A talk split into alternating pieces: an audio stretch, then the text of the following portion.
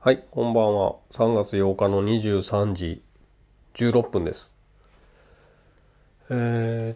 ー、今日はね、あのーもう、あんまりダラダラと生活感漂う放送してもしょうがないのでね、なんか悲しくなりますよね。えー、バシッと今日はちょっともう趣を変えましてね、あの新鮮に聞いてもらえるんじゃないかなと思うんですよ。たまにね、ガラッと空気変えて。なので、コーヒーを入れながら、お皿を洗います。これしかできないから。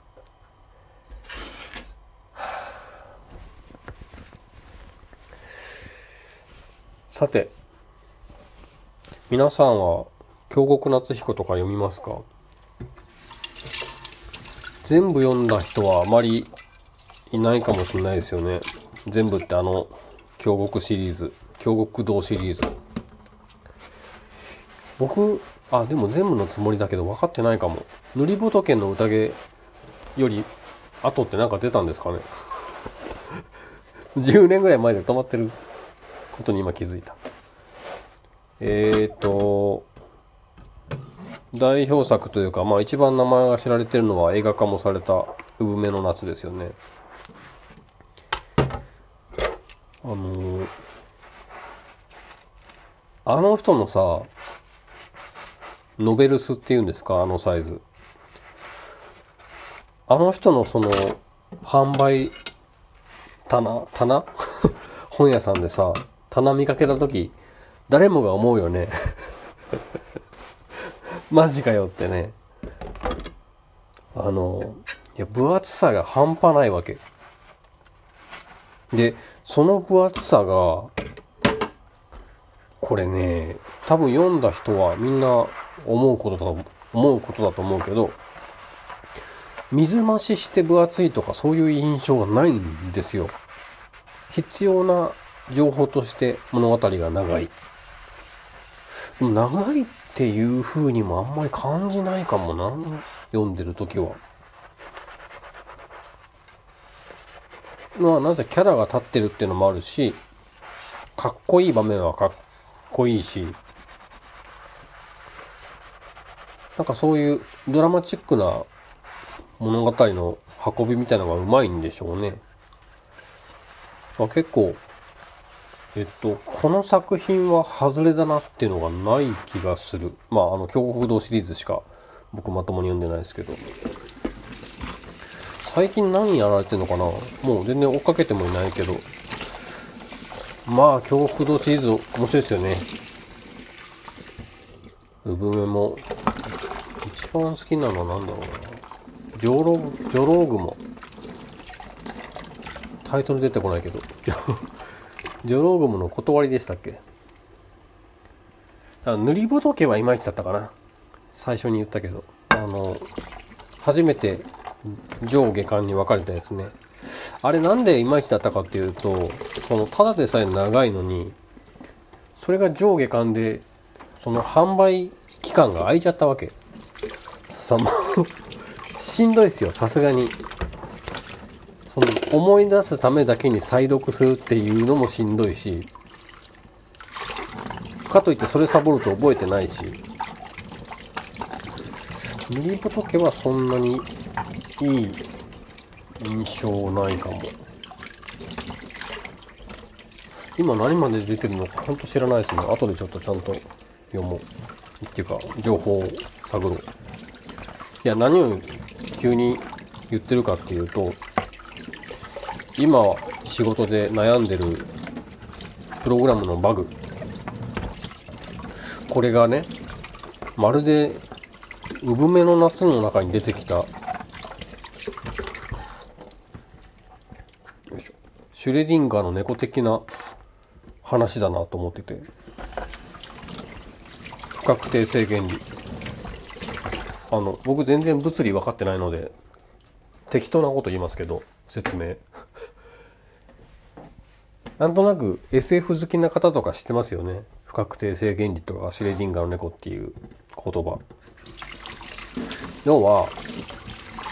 物事は観察するまで定まらないみたいなことだよね多分そういう理解を僕はしてますあのまあ小説の中ではそれを印象的な表現としてあの関口君君は今背後に月が本当にあると思うかいみたいなことを言うんですよ。で関口君は主人公であるに決まってるじゃないかとか言うんだけど見上げるまでそういう世界の物事は定まらないんだよっていうことがまあ量子力学とかそういったそういった分野の説明でなされるわけ。もちろん極端な言い方してるしなんていうのかな説明しやすいように物事を例えているんだけどものすごくものすごくちっちゃな世界ではそういう不確不確定な状態があるんだよってことらしくてねで観察する行為そのものがその観察対象に影響を与えてしまうんだっていうふうな説明もその流れの中であるんですよ。で僕が今仕事で悩んでるのがまさにまあそれは大げさだけどちょっとそれに近い部分があって、まあ、これ似てるってだけで全然原理は違うんですけどね。どういうことかっていうとプログラムが思っても見ない動きをしていますと。でそれプログラムが自分が作ったものならまだしももう15年ぐらい前に誰かさんが作ったプログラムをこう水増し水増しごまかしごまかしでどんどんどんどんこう改築工事を続けてきたプログラムだからちちぐはぐなんですよね設計が。そのプログラムの中で使う規約というか名前とかのルールもその回収した人によってムラがあるしまあ明らかに能力がいまいちな人が触ったんだなっていう感じのところもあるし すごいわ分かりにくいもうモンスター的なプログラムなんだけどそいつがまあ思ってもない動きをしますと。でこう一本のプログラムの単純な動きだったら言うてもこうここがこう呼んでこうなるねこうなるねって追っかけていけばいいんだけどそのプログラムが3つぐらい兄弟がいて3兄弟が協調しながら動きますよと。かつその3兄弟がそれぞれタイマーって言ってこう非同期的に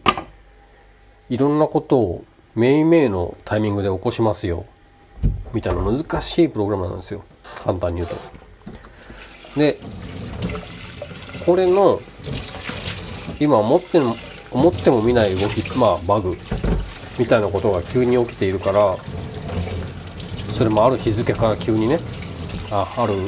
時期から日付だったら分かりやすいんだけどある時期から急にエラーがそれも再現性もなくて。1週間に1回か2回発生します。不具合が。っ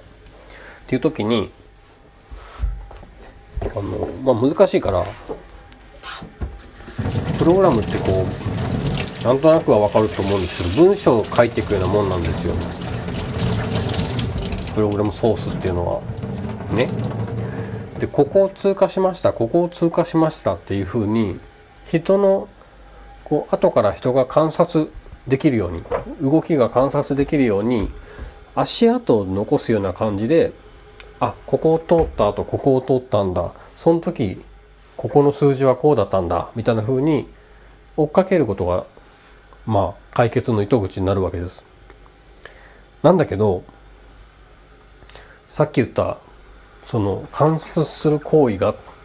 言ってなんかちょっとこれ似てて 要はここを通りましたっていうことを記録しようとするとその記録する負荷によってもともとの不具合がどうやら抑制されちゃうんですよ。えー、簡単に言うと何かを記録するってことはその分計算とか出力とかをするわけです。簡単に言うとまあテキストファイルを書き出しますよみたいなことかな一番イメージしやすいのは。はい19時58分006秒1ミリ、えー、563ミリ秒の時にここの処理を通過しましたっていうことを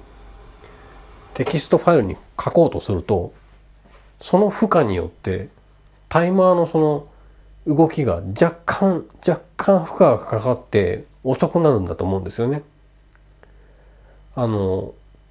プログラマーの方は常識だけど